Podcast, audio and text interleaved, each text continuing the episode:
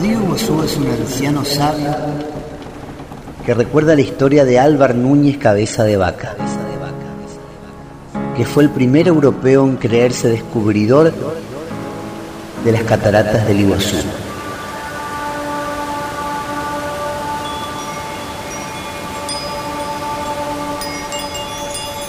a las que llegó en 1542, luego de padecer naufragios, hambrunas y de haber sido rehén por ocho años de los indígenas. Fue liberado después de sanar al hijo de un cacique. Cabeza de vaca ya se había ganado la fama de milagrero desde aquella vez que extirpó una punta de flecha que un indígena tenía clavada en su pecho. Era para los aborígenes un barbado que había arribado del cielo a caballo.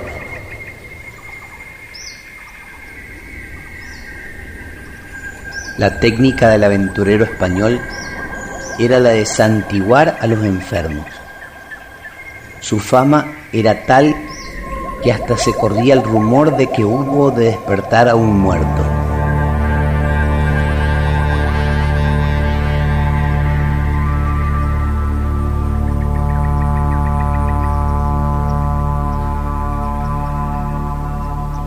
Su destino era el agua, los diversos colores de Dios y de la agotadora memoria del sobreviviente.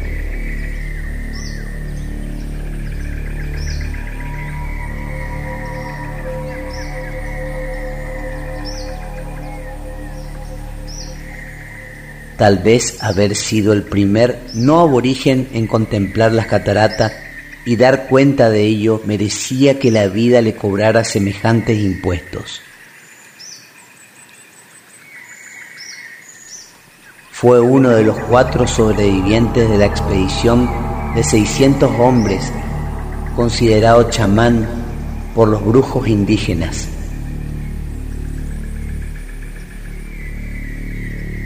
entró a la historia de los invisibles al cuestionar el abuso de los conquistadores con los aborígenes.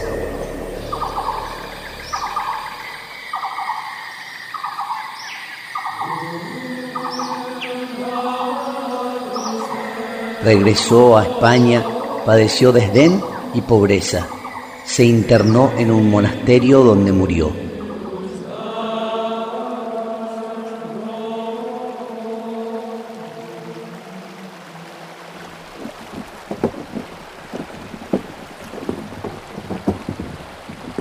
Dicen que el alma de Álvar Núñez Cabeza de Vaca es una de las barcas que vagan sin rumbo en el río Iguazú.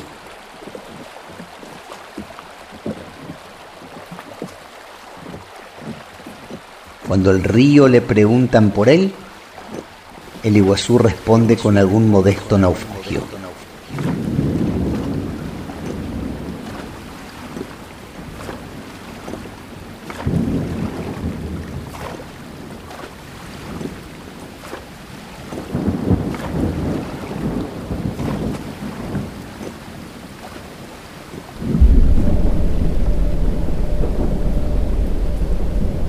El misionero Río es un anciano sabio que recuerda aquel encuentro que en 1609 tuvieron los guaraníes con los jesuitas.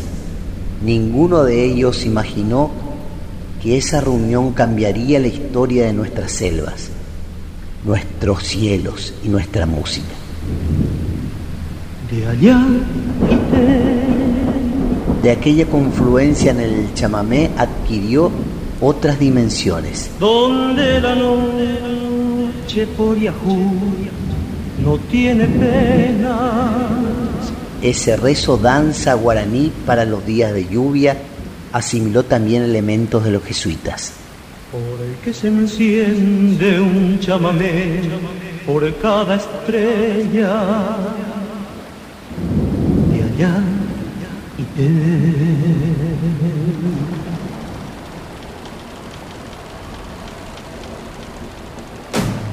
unos a otros, se enseñaron idiomas, el castellano que llegó colmado de guerras, naves y un Dios y que apenas cuatro años antes Cervantes lo había utilizado para urdir el Quijote.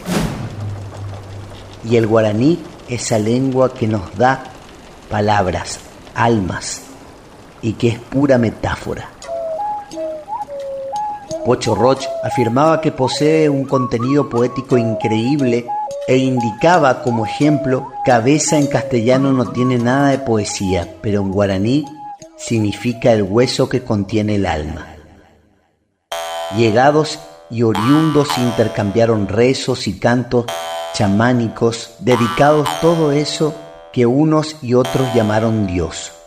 Los jesuitas venidos de otro lado del mar y los guaraníes, nacidos de este lado de los ríos, resistieron la sed de oro de los conquistadores que buscaban el dorado.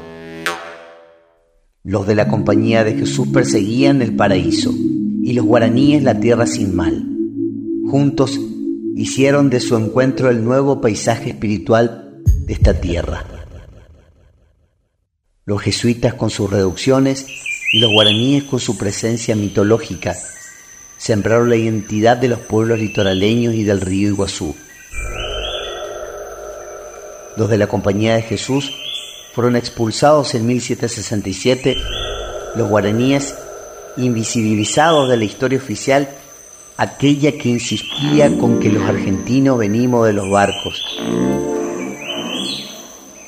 sin siquiera advertir que nuestros aborígenes también nos trajeron sus culturas en sus embarcaciones de ríos, colmadas de himnos mágicos y búsqueda del cielo acá.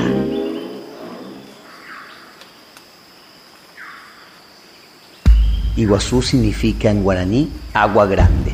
Será por eso que este río jamás aprendió español. El Iguazú solo canta en guaraní. Recordemos que para el guaraní cantar es volver a crear el mundo. Cada vez que el Iguazú canta, el mundo cambia.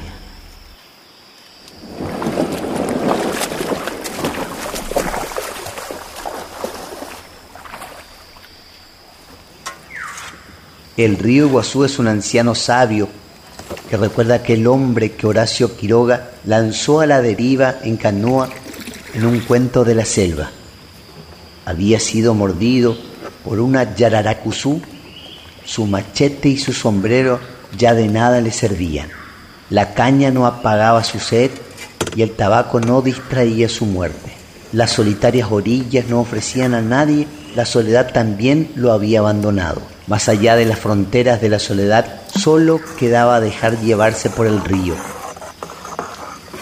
Como este buen personaje de Quiroga que eligió entrar a la muerte en el Iguazú.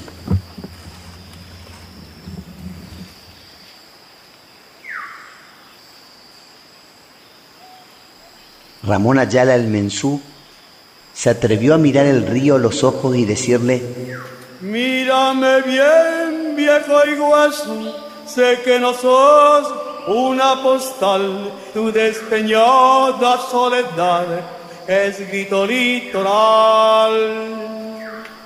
A propósito, el Mensú fue premiado por el pueblo de Misiones con un galardón que muy poca gente alcanza. Un curso de agua de la provincia de la Tierra Roja lleva el nombre de Arroyo Ramón Ayala.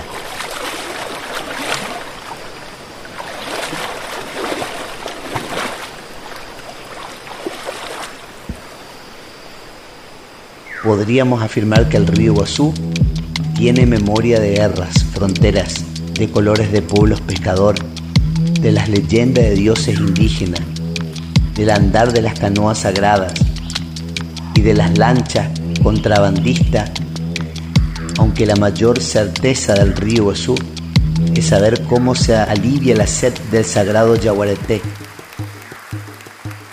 y cómo se alivia el fervor de emancipación de libertadores como Andresito Guasurerí.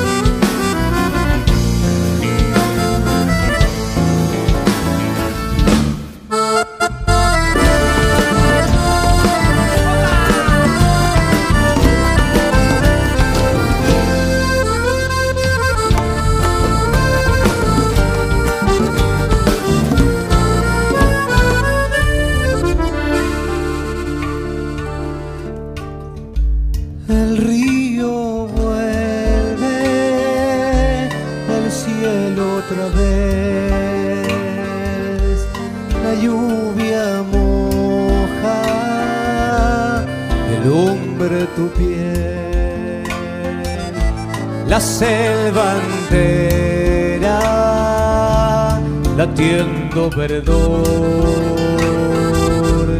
gritó mi pasión en un zapucay en la canoa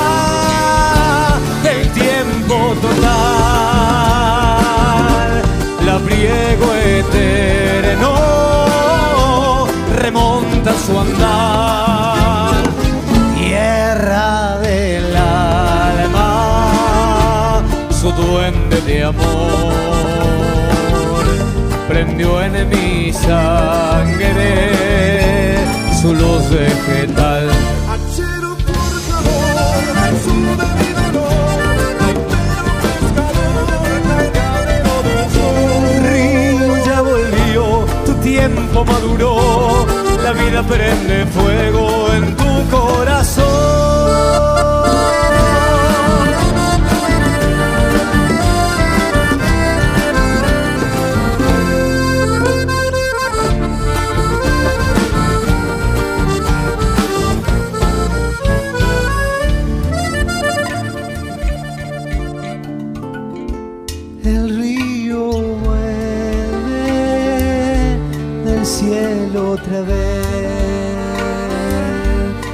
lluvia moja de lumbre tu piel. La selva entera latiendo verdor gritó su pasión en un zapucay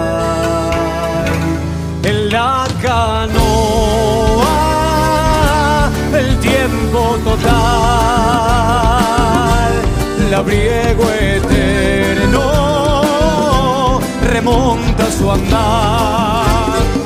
Tierra del alma su duende de amor.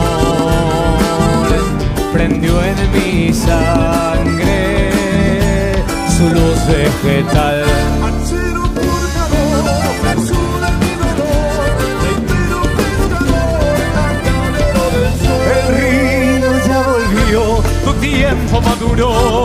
la vida perenne